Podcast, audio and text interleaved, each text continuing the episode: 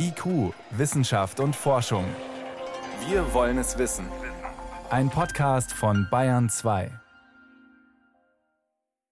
Von heute auf morgen ist wieder eine ganz besondere Nacht. Halloween hat sich zu einer kruden Mischung aus allen möglichen Bräuchen entwickelt. Fratzen in Kürbissen sollen böse Geister abschrecken, Hexen, Skelette, Zombies, Vampire und ähnliche Gestalten treiben ihr Unwesen. Was die Frage aufwirft, warum gruseln wir uns eigentlich so gerne?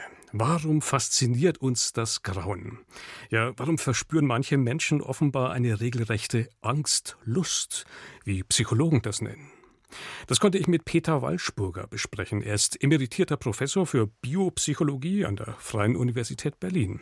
Und er hat zunächst erklärt, woher diese Angstlust eigentlich kommt.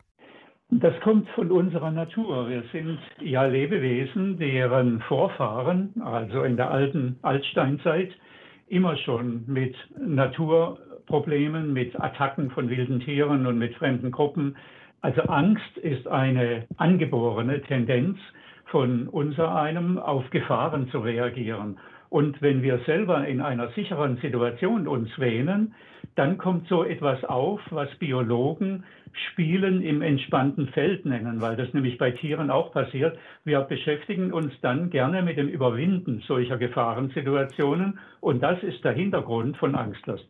Spielen im entspannten Feld, interessanter Begriff.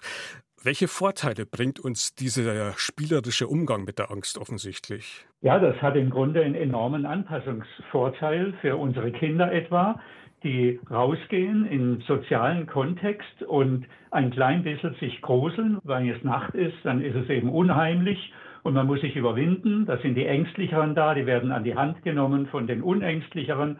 Und dann geht man gemeinsam in dieses etwas Unheimliche, in die unheimliche Umgebung. Und durch dieses Feiern, durch die ganzen ritualisierten Lustbarkeiten, durch das Mitschleppen der Kürbisse und die Forderung nach Süßem und so weiter, wird das Ganze zum Spektakel und übrig bleibt letztlich die Lust an dieser Erregung. Aber jetzt nochmal ganz konkret benannt, was ist sozusagen vielleicht auch der evolutionsbiologische Vorteil dieses spielerischen Umgangs mit der Angst, die letztendlich zu dieser Angstlust auch führt? Der Vorteil liegt darin, dass wir wesentlich angepasster sind an gefährliche Situationen, weil man Angst nur überwinden kann durch eine konstruktive Haltung, indem man einmal durchgeht durch die Angst. Und das klappt natürlich am allerbesten in Modellsituationen, in ritualisierten Situationen, im entspannten Feld, wo man selber weiß, man ist ja in Sicherheit. Das heißt, das ist ja offensichtlich ein zentraler Aspekt. Wie wichtig ist, dass das Ganze eben eine Illusion bleibt. Niemand hat ja Lust, tatsächlich einem Serienkiller irgendwie im realen Leben zu begegnen, sondern offensichtlich lebt das Ganze davon, dass es nicht real ist, sondern eine Illusion bleibt. Ja, es ist vielleicht auch interessant, darauf hinzuweisen, dass neurophysiologisch, also in unserem Gehirn, ein angstbezogenes Event oder eine Situation oder ein Reiz so verarbeitet wird, dass wir zunächst diese Angst körpernah erleben und einfach nur weg wollen. Das ist ein intuitiver Impuls. Und kurze Zeit später kommt ein Mechanismus im Gang, der arbeitet die näheren Umstände aus. Lohnt sich denn das überhaupt jetzt wegzurennen? War das jetzt eine gefährliche Sache? Ach nein, ich bin ja in Sicherheit. Und deswegen kommt die Lust nach der Angst. Also das erfordert eine gewisse Zeit. Während die Angst sozusagen am Anfang ist, kommt die Lust danach. Und das ist ein gut ausgearbeitetes neuropsychologisches Modell, was auch empirisch unterstützt ist. Das macht die adaptive, die Anpassungsqualität dieser Angstlust aus. Wenn wir uns jetzt vielleicht auch von Halloween selbst auch noch mal ein bisschen lösen und den Blick weiten. Wann ist denn der Punkt erreicht, wo dieser Konsum von Angst und auch zum Beispiel von Horror nicht mehr positiv ist? Wann ist es kein spielerischer Umgang mehr, der uns wirklich auch vielleicht entwicklungspsychologisch weiterbringt?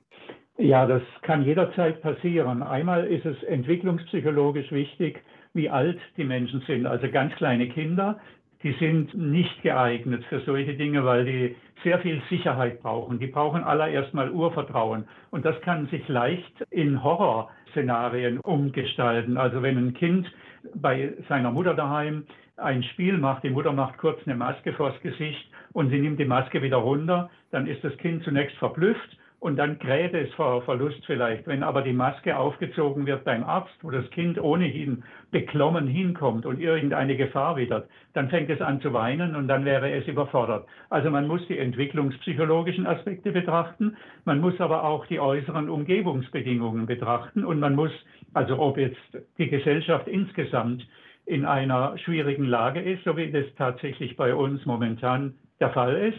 Und man muss die individuellen Unterschiede betrachten. Wir haben Menschen, die sehr ängstlich sind von ihrem Naturell. Die sind dann ganz schnell überfordert und nähern sich solchen Ereignissen gar nicht mehr oder werden schnell traumatisiert. Die anderen, die brauchen einen ganz starken Tobak, die brauchen unglaublich starke Reize. Und deswegen ist es auch für Regisseure solcher Events oder von Kriminalfilmen unglaublich schwer, die richtige Mischung zu finden. Das muss realistisch sein einerseits, darf aber nicht nur Schrecken verbreiten. Warum sich Menschen gerne gruseln, der Biopsychologe Peter Walschburger war das über sogenannte Angstlust. Herr Walschburger, vielen Dank für das Gespräch. Gerne, Herr Schramm.